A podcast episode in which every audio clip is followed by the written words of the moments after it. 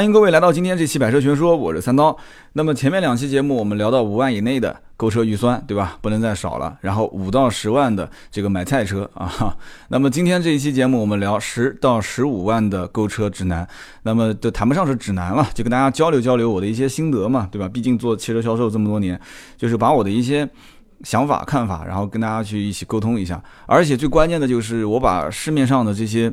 啊，十到十五万的，按照官方报价的这些车型，全部给你罗列了一下。那么罗列完了之后呢，我们今天就可以好好的敞开来聊。然后大家也是按照这种地毯式搜索的，全部把市面上的车型我们聊一遍。聊完之后呢，给你一个思路啊，给你们一个思路，就是说怎么能去比较稳妥的选到一个相对比较适合自己的车辆。那么前面两期节目呢，我也没想到五万以内的预算，其实我觉得应该是。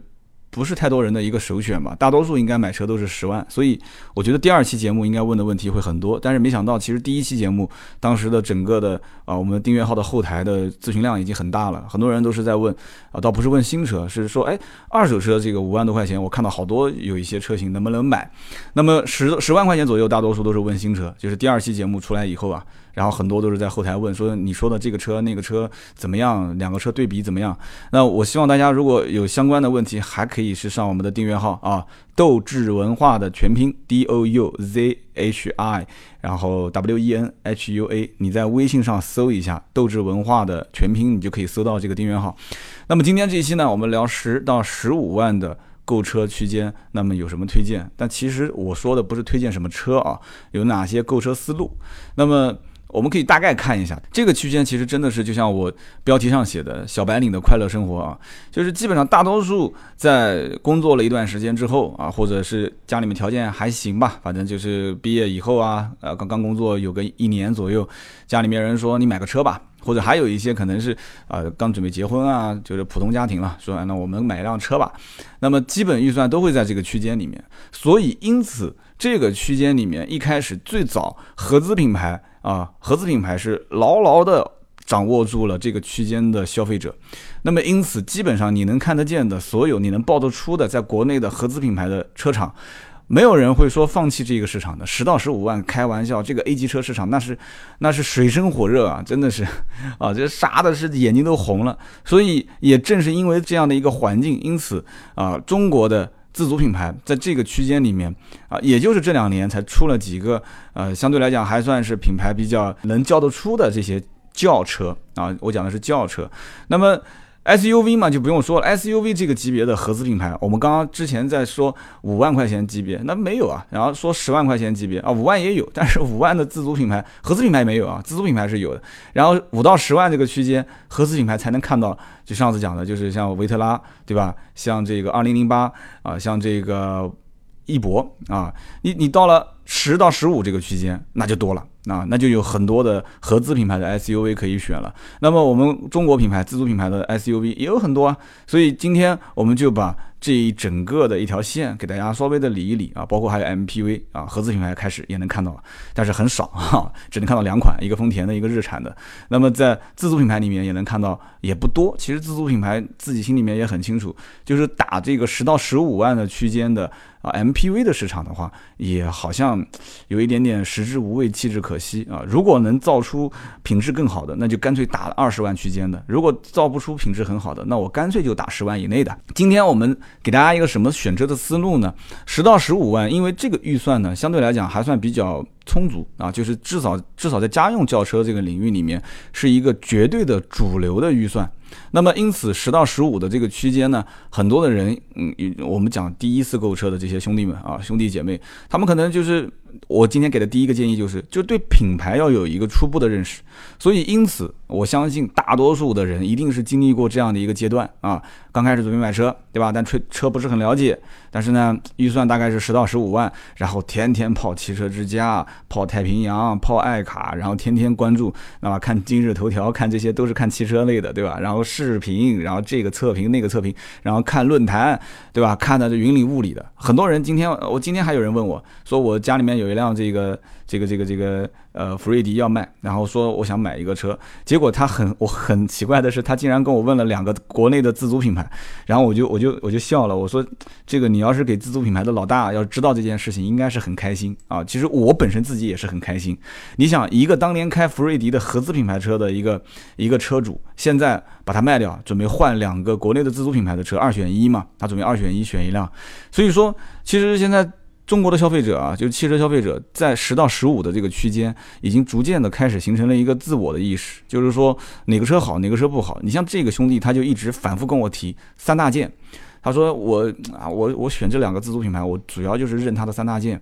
我觉得它有什么样什么样的背景，说它的平台，说它的发动机，说它的变速箱，啊，甚至还在网上看很多的拆车视频。我一讲拆车视频，很多人应该就知道他选的是什么啊啊！拆完车之后发现，嗯，好像这个国内自主品牌还是不错的，所以就这一波营销还是有用的。至少对，就是在十到十五万这个区间内的，呃，绝对的中国的汽车消费主力的这个这个人群啊，它是有影响的。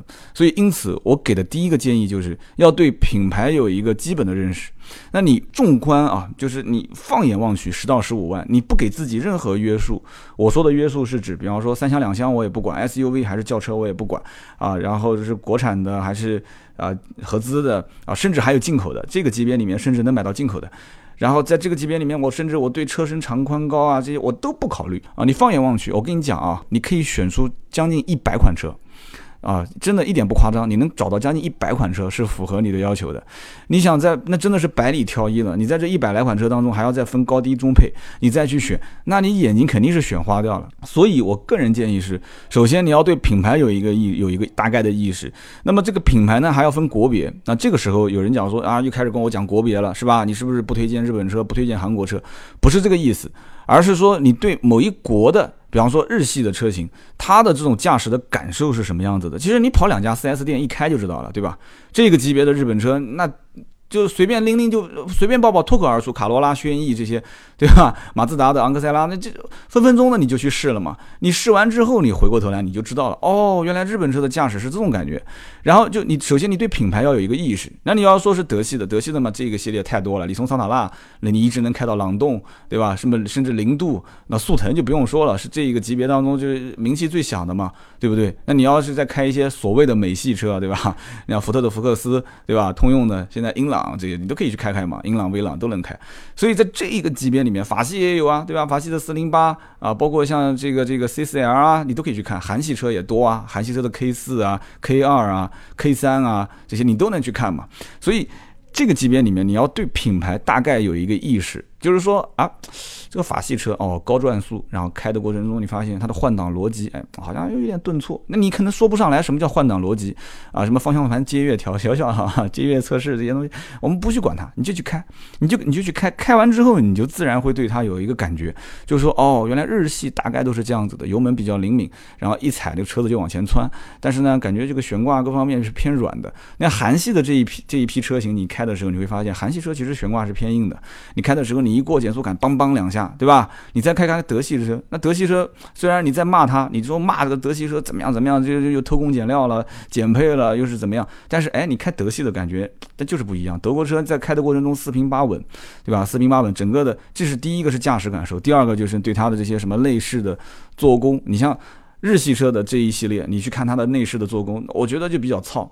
它对产品的，它是属于用尽量能省钱就省钱的这种产品品质，去打造一个尽量不会让你坏掉啊，能更加耐用、更保值的这么一款车。所以你看看卡罗拉，你再看看轩逸，你再看看这一系列的这些，包括马自达，就一直被人讲说内饰做的很糙嘛。所以你看看这一个级别的日系的做工、内饰的做工，你再看看这个德系的，再看看法系的，法系的是极简。就除了一块屏幕，基本上没有什么按键，对吧？然后你再看看，你就会发现，哦，原来其实风格不一样。它其实真的是每一个国家造就每一个国家的国情，每一个国家的人吃饭啊，这个饮食交流语言都不一样，它设计的这种风格肯定也是不一样，调教的风格也是不一样。你再退一万步讲，你像你要去过欧洲的话，你像法国这个国家都是小巷小街小巷的，你车子不可能造的太大嘛，对吧？而且欧洲人都讲什么环保节约，那日本呢，从小岛国，对吧？那更是。材料各方面都很匮乏，所以他一定是尽量能省就省。那德国人呢？德国人讲究就是材质各方面要要要，不管是从钢材还是制造工艺，要要精益求精。那他很多东西他就是一个文化，所以我给的第一个要求就是，呃，也是交流心得啊，对品牌你要有一个基本的意识。然后你对品牌有了基本意识之后，你自然会有取舍。那你会说，哎，那可能我日系我不考虑，那韩系我也不考虑了。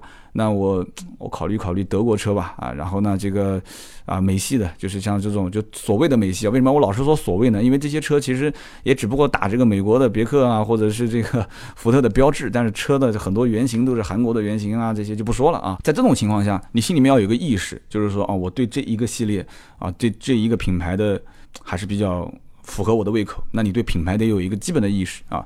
那么第二一个呢，就是你一定要告诉自己哪些功能或者哪些东西是必不可少的。那什么叫做告诉自己哪些是必不可少的呢？举个例子啊，你比方说，经常我在那个微信上会看到有人问我说，那我们家一家三口都是大胖子，对吧？我家我家老婆都是对吧，两百多斤，我老婆两百多斤啊，我我他说我身高都是一米八几一米九，对吧？那我我对这个空间特别有要求。那你要如果对空间特别有要求的话，你预算十到十五万。那这里面可很多车其实并不太适合你啊。你比方说像有一些韩系车，它其实空间做的相对一般啊。但是有人讲不对，韩系车空间特别大。对我承认，韩系车的后排空间很大。但是韩系车因为追追寻这种就是流体雕塑的这种感觉，所以你看它的车顶就是头部的空间其实是一般的。那日系车也是一样，而且日本人本身身材比较。比较娇小，所以日本人坐坐的车大多数不会把他的这种头部空间各方面做得特别好，而且两边胖子嘛，坐进去之后，那个座椅那个肉都已经挤在那个地方了啊！对不起啊，我如果有胖子的话，我今天说的让你们不开心了啊！所以在这个时候，我觉得你可能对于像法系车，对吧？像欧系车，欧欧洲的很多的一些，就包括德系车，你可以去看一看，这里面有没有空间方面适合你的。当然了，有人讲说，你怎么说了半天不说中国品牌？别急，中国品牌在后面，我单独聊啊。中国品牌空间也很大，有的人是对空间是有自己的要求，那有的人呢，他选十到十五万的区间，他可能之前开过，开过第一辆车。啊，或者说是有些人虽然没有开过车，但是他总归对有对有些要求嘛，就比方说，哎，呃，我看我看隔壁邻居老王的车子有全景天窗，那我也必须得要全景天窗。然后我看别人开车门都不用带钥匙，那我必须得要无钥匙进入，无钥匙启动。那我这个人可能对。座椅电加热我有要求，我要真皮啊！那很多人说我要必须车辆带导航哦，有人说我这个车子必须呃不能是 CVT 变速箱，我要是手自一体的，我不认可双离合，我必须要怎么样？就你你要一定要有个意识，就哪些是必不可少的，包括像上一期节目里面我也提到过的，有些人说我不要涡轮增压，我要自然吸气；有人说我怎么样怎么样，我不要双离合，所以这里面有很多东西，你一定要想清楚哪些是必不可少的。就是你一定要确定好了，就是你做应该这叫什么呢？数学里面应该是什么？就是就是叫小于等于大于等于，就是你一定要是把这个关键词一个一个列出来，这个我必须得要，那个我必须得要。其实到最后就像筛选一样的，你剩下来其实已经没有多少东西可以选了。这个里面有将近一百台车，你想想看，你怎么选？你不告诉自己哪些是必须要的，剩下来就是你可以不要了嘛。你把这些东西去掉，你才能比较的不迷茫。就是选车的时候，那么我建议的第三个点是什么呢？就是这个你在网上你都搜不到的啊。第三个点就是你到底这个车子啊，你到底准备开多久？这是很关键的一件事情。我个人觉得啊，也我也是从一路换车换过来的。我个人觉得十到十五万的这个区间，应该是属于叫能长能短啊。什么叫能长能短呢？有人讲三刀你又污了啊，一开始能长能短，能伸能缩是吧？啊，这个我们讲正经的，能长能短是什么概念呢？就是说。你得跟着自己的职业规划来。那有人讲说太玄乎了，买个车还根据自己的职业规划来。我这么跟你讲，我身边换车的人很多都是当年是没有规划的，买完之后开个两三年之后，其实车子本身没问题啊，真的是没问题，车子也就开了大概三万公里、四万公里，有多一点的开到五万公里，少的可能三年也就开一两万公里，最后要把它卖掉。为什么卖掉？很简单的道理嘛。对吧？自己可能跳槽出来做生意了，哎，发现自己的车子不符合自己了。包括我之前那个 CRV 卖掉，不也是嘛？对不对？也是觉得说啊，我想撑撑门面。我说开一个日本车，又是一个开那么多年的 CRV 老款，我总觉得好像面子上过意不去。然后为了装个逼，然后我就去买了一辆奔驰。所以这个东西，你要如果早期能有职业规划，那是最好。你要早期职业规划，我觉得说两三年之后我出来做生意，那当时我可能咬咬牙，我直接可能就上另外一款车了，对吧？那可能我也就不换了。对自己的职业规划有要求，包括自己的家庭状况。啊，就是你整个家庭的收入整体的收入。你今年你说整体家庭一年收入十万，那你明年后年大后年呢？那我不相信你永远都是十万块钱的收入，对吧？所以你准备开多久？我觉得应该是根据自己的一个职业规划来啊，自己整个家庭的收入结构来。这个时候有一个关键的问题点就是，手机你可以用完了，说哎，iPhone 七出来了，iPhone 六我不用了，iPhone 六出来了，iPhone 五我不用了，你可以把手机丢给你妈用啊，丢给你老婆用。当然，老婆应该是用新的，不应该丢给老婆用啊。你你丢给那个呃公司里面人当备用机，你可以。但车不一样，车很贵啊。对不对？这是很关键的一点。所以你车子将来如果就是两三年或者三四年，你有一个周期，你把它淘汰掉之后，你要考虑到这个车将来是给家里人开，是给公司人开，还是要把它卖掉？有人讲说这有什么区别呢？这区别大了去了。如果你将来这个车子是作为公用，或者是给家里面人开，你一定要考虑到下一个接手你用车的这个人，他是开手动挡还是自动挡？哎，这个很关键。它的用途是什么？你比方说，家里面有很多人都是这样子的，就是儿子买一辆车开个几年，结果说，哎，这车子我不考虑了，然后我就不用了。不用之后怎么办？这个车就给谁？给他父母开。哎，正好老爷子要钓鱼，然后平时接接孙子孙女儿。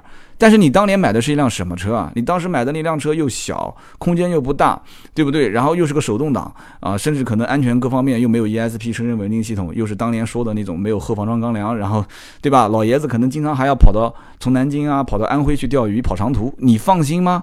你把这辆车给他开，你放心吗？所以这个时候那没办法，家里面这辆车我也不适合我了，卖了又特别可惜，所以就淘汰给下面一个人开。所以你一定要想清楚，如果将来是。淘汰给家里人开，或者是公司里面人开，你要考虑到后面的这个人接手对于这个车辆的功能性啊，手动挡、自动挡这是最关键的。然后其次的其他的一些功能性有没有可以考虑进来的可能性？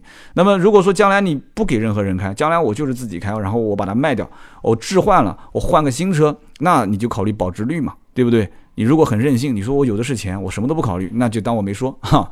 那么第四一点是什么呢？第四一点就是到底是选择机头。还是选择凤尾，哎，这个很关键。为什么说这个很关键呢？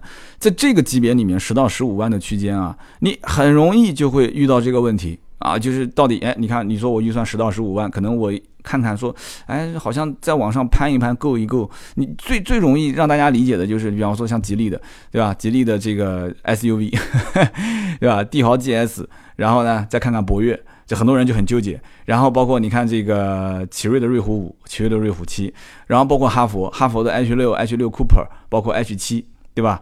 这个就很纠结了，就是到底是选择。机头还是选择凤尾？轿车里面太多了，轿车数不胜数啊，对不对？你很容易就是往上啪就跳一个档次，对吧？速腾跟朗逸啊，对吧？就这两个车子，你就你就不知道该怎么去选了，对吧？包括宝来跟速腾，对吧？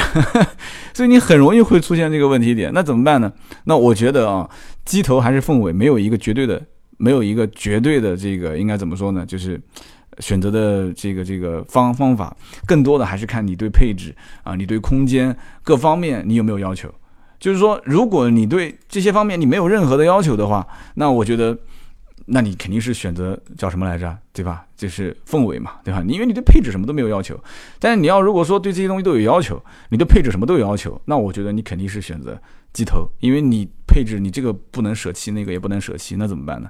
所以说。机头和凤尾的问题，我们在叮叮叨叨的节目里面，我曾经也聊过，就不多说了。我们来看一下车吧，对吧？我们聊了半天，其实只说了我给大家的一些建议，就是购车的思路，而没具体到一些车型。那比方说，在合资品牌里面，啊，合资品牌里面，轿车。那基本上真的是真的是一统江山啊！就是合资品牌的轿车，三厢两厢多了去了，可以选择的面太广太广了啊！从福特的福克斯，呃，到本田思域，对吧？现在本田思域加价都是加三千五千的装潢，甚至现金还要等等三个月，很多 4S 店都是一百张订单。一百五十张订单都交不了货啊，很夸张。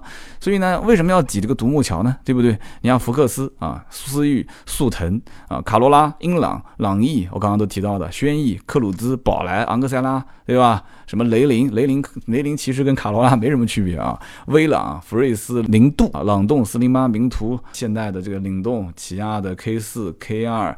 太多了，现在又出了新品，什么科沃兹，对吧？还有一些像三零八、凌派、威驰、蓝鸟 K 三，就就就这个就有点像这个绕口令了，不要再往下说了。就这个级别里面，大家应该也听出来了，就是十到十五，你既可以啊，在什么风范、歌瑞、阳光这个级别里面买，你也可以在啊速腾、卡罗拉、啊轩逸、克鲁兹，你可以在这个级别里面去跳。所以你一定要想清楚，对品牌还是回归到刚刚我讲的，就是你对品牌你要有一个基本的认识，而不是说什么都好，什么都好，你要去开多试试你就知道了。你就按照我刚刚讲的嘛，中美法日，你按照这个国别来嘛，中美法日德韩啊，还有包括意大利是吧？有人讲飞翔，你怎么不说中美法日德意？韩啊，中美法日德意韩，你走一圈开一开，你自己心里面不就有规划了吗？然后三厢车看完，两厢车再看三厢，三厢车里面有很多像福克斯啊，也是三厢两厢都有，对吧？你看看两厢，两厢也有很多经典的，像高尔夫，对吧？还有上一期我说十万块钱级别的时候，飞度，对吧？Polo 也有十万多的高配，对吧？呃，Cross Polo 也可以看到，包括你像骐达两厢的，致炫两厢的，斯柯达的心动，对吧？三零八 S。啊，包括这些像还有一些冷门一点的，像朗行、朗境啊这些，还有一些卖的不是很好的，像捷德啊，啊，还有一些就是也是算路上可能看的也比较多的，像这个精锐或者是福特嘉年华。所以两厢三厢在 A 级车市场里面，合资品牌可选的余地太多太多了，所以一定要记住啊，学会我刚刚给你讲的第二一点，就是你一定要告诉自己哪些东西是必不可少的，你只需抓重点就可以了，就是这个我必不可少啊，我肯定不买两厢车。我一定要三厢啊！我一定要这个车子是呃，比方说德国车，我一定要这个车子是是是，我喜欢日本车，因为省心啊，不会坏啊。我就喜欢韩国车，因为韩国车我觉得空间大，净性价比也不错，优惠幅度又高啊。我就喜欢法国车，法国车头部空间高，头部空间大，而且造型也也不难看啊。人家雪铁龙现在很多车 CCR 这些造的都挺还可以啊，挺饱满的嘛，对吧？所以你要告诉自己，我必须要什么东西，你才能在这个茫茫的车海里面啊，把那些不需要的东西给砍掉啊，不能。这个好，那个好，然后呢，我们再说说看这个中国品牌啊，中国品牌的这个三厢车跟两厢车轿车，我们把轿车先聊完啊。中国的品牌里面，两厢车那基本上是没有，十到十五万这个级别，为什么？根本干不过啊，对吧？根本干不过，你能干得过谁？你现在你你拿出一个两厢车，你只要说到两厢车这个级别里面。你不要拿高尔夫跟飞度啊，跟什么什么这个这个 Polo 这些车，骐达这些车过来，我就拿一个斯斯柯达的精锐过来，你估计就干翻一片了，对不对？但我不是说对中国的品牌的这个轿车那么没有自信啊，而是这些车在中国市场耕耘了那么多年，然后。加上换代，加上老老的这些车主的口碑，再加上二手车市场的保值率，所以大家就很默认的对于这些车型，就是把它列到一个就是殿堂级啊，就讲的有点夸张了。就是两厢车基本上就是各个品牌，你看我刚刚随便随便说说这些，有几个人不知道的，对吧？哪怕你不买车，高尔夫你不知道吗？飞度你不知道吗？Polo 你不知道吗？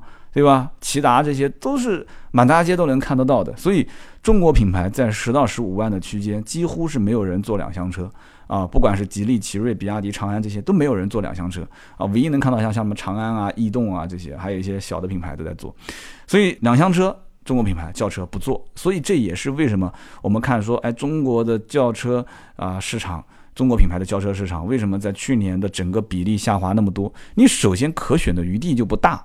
对不对？再加上人家动不动一个品牌拿出来都是换代，换了多少多少代，从多少年前，对吧？你像高尔夫七几年就开始全球市场就开始投放了，只不过到国内时间稍微晚一点。但这响当当的牌子啊，对吧？虽然被一汽大众做的就跟 做的就跟翔一样的，现在就基本上就是什么都减配，但是还是有人买啊，对吧？所以这个东西我觉得值得我们深思。改天有机会我们慢慢聊啊。所以两厢车。自主品牌，国内品牌就不做。那么三厢车呢？三厢车啊，就是我们也还是可以点名表扬嘛。三厢车十到十五万，吉利给中给中国品牌现在是长了不少脸啊。当年的这个吉利博瑞上市啊，不错，很多人一片掌声啊。而且中国人确实后来也是用人民币投票买了这个车。那么我今天录制是九月二十一号，昨天九月二十号在杭州。帝豪 GL 上市，对吧？一下子价格也不高嘛，对吧？也十到十五的区间是绰绰有余了，对吧？买高配都没问题。然后帝豪帝豪 GL EC 八，EC 八就不用说了嘛，这个是打城乡结合部的，专门主打城乡结合部市场的。那你再看奇瑞，奇瑞其实在轿车领域，奇瑞现在基本上押宝就是押 SUV 了，在轿车领域就用艾瑞泽来干这个市场，艾瑞泽七。那有人讲说，艾瑞泽七这个好像路上看的不多，大多数都是之前我们说的那个艾瑞泽五，是吧？那艾瑞泽七，反正不管，就是十到十五这个区间，你你觉得 OK，那那你就买；不觉得不 OK 的话，那你就跳过。反正艾瑞泽呢，其实是奇瑞非常想在轿车市场打翻身仗的这样的一款车型，所以呢，我个人觉得啊，这个艾瑞泽七，这个怎么讲呢？保有量和它的这个产品竞争力还是相对来讲略弱一点，因为这个级别你打的是合资的 A 级市场，真的就是自己自主品牌之间倒不是说竞争特别激烈。我们再看一下比亚迪啊，比亚迪 G 五、G 六、速锐，基本上这几个车子，连比亚迪，我估计王传福自己也没什么信心啊，所以也就。你看，都是一三款的，除了这个是 G 五吧，啊，G 五是一四款，其他都是一三款。就是你看一三款的话，一四、一五、一六三年都不改款了，就就放那个地方，反正当幅画一样的，对吧？主打一些这个三线市场，或者是四线市场，反正有人买就买吧，啊，所以。也是比较乏力的，就竞争力是有限的，产品竞争力是绝对有限的啊！再看长安，长安逸动 1.5T 的1.6，然后还有一个瑞骋，瑞骋的话是 1.8T 2.0，所以两个级别，长安还是挺想在轿车市场能发发力的啊！因为长安，你想它本身长安你有哪些合资品牌啊？对吧？长安福特，对吧？长安马自达，所以它还是想通过这些技术在自主品牌的轿车市场里面发力，但是实际情况来看呢，啊也一般。也是很一般。好，我们再说说 SUV。SUV 的话，这市场可就热闹了啊，非常热闹啊。SUV 市场合资品牌，逍客、CX 杠四、XRV、缤智、野地，现在刚上市的自由侠，还有之前我们十万块钱那个区间里面也说过的维特拉啊，然后别克的昂昂克拉啊，起亚也开始啊打酱油了啊，起亚 KX 杠三，然后呢，韩国的那几个 SUV 你们都知道的嘛，对吧？狮跑、智跑，包括 X 杠啊 x 二五、X 三五，对吧？法系车，二零零八也是上次十万块钱区间我们说过的，对吧？所以这个东西怎么说呢？你说这个级别的 SUV 推不推荐呢？怎么说呢？就是我总觉得啊，像这个级别里面的 SUV 啊，整体来讲的话，我觉得还差那么一点劲。什么叫还差那么一点劲呢？就是小型的。就这种小型的 SUV，我倒不是特别推荐大家去买。你平时有多少的路况是需要通过性，说轿车通过不了，必须要 SUV 呢？对吧？从噪音、油耗、整体的品质，包括配置，还有定价，其实这个级别的 SUV，我倒觉得买的并不是特别的划算。那有人讲说，呃不对啊，CX 杠四你不推荐吗？我推荐啊，但是你要看 CX 杠四在十到十五的区间，你买的一定是中低配的嘛。对不对？XRV 倒还可以，你可以是买到中高配，但是优惠幅度也有限。轿车市场现在优惠动不动都是一万多、两万，都是这样子。但你除了像本田思域这种奇葩，我们不说啊，就很多车子优惠幅度都很大。所以如果这个时候你说硬着头皮上，你就一定要买 SUV 的话。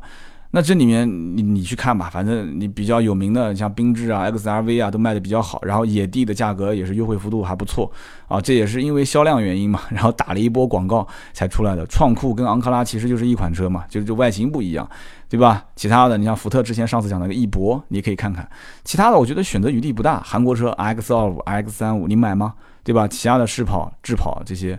对吧？你看，反正你自己看吧。这个 SUV，我个人不是特别推荐。有人讲逍客不错，那买呗，对不对？有人讲说我对老逍客是有偏见的，那么新逍客你没试驾，你不能评论，那我就不评论了。因为我整体来讲啊，我对这个级别的 SUV 的感受是什么呢？就是你既然已经十到十五的区间去啊定义在。合资品牌的 SUV 的话，我倒建议你不如干脆再多拿几万块钱。你听我下一期节目，我下一期节目就是十五到二十，十五到二十万的区间里面，那 SUV 的选择才是比较经典，很多车型都是很经典的，也是比较主流的啊，是比较主流，将来保值率啊各方面都很好，家用啊、实用性啊、空间啊都比较好的，所以我还是不太推荐在这个价位里面去买 SUV。上一期的十万的。这个五到十的这个区间买 SUV 也是我不推荐的，啊，所以你看这里面还有你甚至能看到一些很冷门的，像雷诺的卡宾双龙的卡维拉，对吧？一点六排量的那个车，包括像铃木的这个这个吉姆尼啊，这一点三的还是个四驱，哇，也是很恐怖啊。但是这个车开出去还挺可爱的啊，两个门一开啊，一夫妻两个人开开还挺有意思啊，但是很粗糙，各方面各方面的糙啊，内饰糙，外形糙，反正但是辆四驱啊，双龙的科兰多啊，就长得特别丑，但是啊，好像终端优惠还行啊，就是这一系列的，就是你能选择的余地特别多，但是呢，我不是很推荐啊，不是很推荐。那么合资品牌里面的这个 MPV，哎。还能看得到一点啊，一个就是丰田的一致，一个就日产的 NV 两百。但是呢，日产的 NV 两百，我在 4S 店也问过，长期缺货啊，你你给钱，他就给你进货，也没什么优惠。丰田一致呢也是一样的，就是也是比较小众一些，嗯，各方面原因吧，定价各方面也是。就在这个级别里面呢，就买 MPV 的话，可能有一点点稍微的食之无味，弃之可惜啊。这也是我，这也是我的观点啊。MPV 呢，如果到了这个级别，我建议还不如再上点钱。很多的车现在优惠都很大啊，对吧？别克的 GL 八你可以上个低配嘛，但奥德赛可能这个十五万再往上加，可能还是少一点。但你可以选个二手的嘛，对吧？所以呢。看看国内的啊，国内的这个 SUV 啊，自主品牌那就多了去了，对吧？吉利刚刚说的那一圈啊，有博越，有帝豪 GS，有远景 SUV，帝豪 GS 嘛，主要就是给那些在城市里面追求外形、动感、时尚的人，对吧？远景的 SUV 嘛，一般就城乡城乡结合部，对吧？三四线城市，就或者说城市里面那些追求实用性的。那博越的话，你十到十五的区间，基本上也不是很吃力啊，就就是上手买一个。中配都没有问题啊，然后包括还有一些豪情 SUV GX 七的就不说了，这些基本上在一些一二线城市很少能看到。那奇瑞瑞虎那也是昨天九月二十号刚刚发布的瑞虎七，也是在这个区间里面啊，对吧？所以我刚刚不讲嘛，奇瑞是押宝压在 SUV 的这个市场里面，瑞虎七九万七千九到十五万三千九这个级别，你看你十到十五正好是它的一个整个的一个车价的区间。瑞虎七你要如果买配置高的买顶配，那你直接上瑞虎五都没问题。对吧？瑞虎五，比亚迪的话也是压宝，也是压在 SUV。比亚迪的宋、元、S 七、S 六，当然了，我只是说轿车。比亚迪真正赚钱的还是新能源，所以比亚迪你看宋、元、S 七、S 六都是这个区间能买到的。长安的话，你既然都十到十五万的，肯定妥妥的上 CS 七五嘛，不用说的。那哈佛这一个系列十到十五万的话，H 二、H 五、H 六、H 六 Cooper、H 七都能上，但是你 H 七的话可能稍微吃力一些。也还好，就是裸车的价格，因为现在没什么优惠，裸车价格你要再加上购置税，加上保险，又没什么优惠啊，你可能 H 七的话相对入门一点，因为 H 七的顶配已经十六万多了嘛，对吧？然后再加上其他的一些品牌，我之前都没提到过的，像荣威的 R 叉五、奔腾的叉八零、传祺的 GS 四这些都可以看，都没问题。所以在这个级别里面，我相信大多数的老百姓可能偏向于拿十到十五去选国内的。啊，中国品牌的 SUV，这也是为什么合资品牌的 A 级车市场里面大量的车型在大跳水。而且大家有没有发现，很多日本车现在在更新换代的时候啊，在换代的时候，它开始增配了。哎，这个这个，你看以前都是德国车换代都是减配啊，对吧？日本车换代也不会增配，但是现在你还发现啊，德国车只要一换代开始降价，官方降价，官方调价，韩国车也是啊，包括那个法国车也是，然后日本车呢开始换代的时候给你加 ESP 全系，哎，给你加一些配置啊，无钥匙进入，无钥匙启动，所以你看为什么呢？其实说白了，国内的自主品牌 SUV 抢占了很多的合资品牌的 A 级车市场，这个是。已经不争的事实了，两三年前就已经开始有这个迹象了，现在只是越越演愈烈嘛。只不过现在国内的这些自主品牌可能开始也要也要自相残杀了啊！我看这个自相残杀的这个可能性非常大啊！所以未来的两年，我之前在年初也预判过，我说这个市场国内的自主 SUV 十到十五万这个级别一定会啊将来大跳水、大降价。你想说哈佛这种车型常年不涨价，这个可能性？明年上半年一定是不会有了，一定是不会有，一定是大幅降价，五千、六千、一万、两万这些都不会很稀奇啊！现在我看有些车子已经开始让了嘛，不用着急，慢慢来啊。那么最后呢，再提一下这个 MPV，其实中国品牌的 MPV 在这个级别。呃，上汽大通的 G 幺零，大家应该如果打过神州租车的话，应该能见到，就是大量的就是神州租车用的都是这个车，我感觉还行。但是因为我没开过这个车，我你也知道的，三刀不可能没事天天开这些七座的 MPV 到处跑，所以呢，我不好去评价，只能说，呃，建议大家去试一试，然后看看这个车的整体的口碑怎么样，养护成本怎么样。然后奇瑞的艾瑞泽 M 七啊，这个我也没开过，海马的 V 七零我也没开过，但是海马的普利马我开过，还有一辆就是风行的 CM 七，但 CM 七你估计只能买到最低配了，因为你十到十五的预算，风行的 CM 七好像最低配也要花到将近十五万，然后瑞风的 M 五，所以我个人建议是什么呢？就是这一个级别里面啊，你既然已经有了一个差不多十五的预算上 MPV 的话，我还是建议你不如直接就上这个。上这个合资品牌，然后呢，价格定位各方面再稍微高一点，再稍微高一点啊，上到一个十七八万、二十左右。行啊，今天聊那么多啊，我们把整个的这个今天时间也比较长，我估计也猜到了，今天因为聊十到十五的区间，时间应该不会太短。我把整个的这一个市场里面的三厢、两厢合资品牌啊，然后再把它分成啊中国品牌三厢车跟两厢车，然后加上 SUV 啊，然后再加上 MPV，基本上应该都点到了。那么我只提供一个思路。啊，我只提供一个思路，就是我建议再提醒一下啊，第一个呢，对品牌要有一个基本的认识。然后第二个呢，你要告诉自己哪些是必须不能少的啊，就这些配置啊，啊这些空间啊，这些头部的空间啊，前后的空间啊，后备箱的空间啊，啊你告诉自己哪些是必不可少，我一定得要啊，我或者说我一定不要。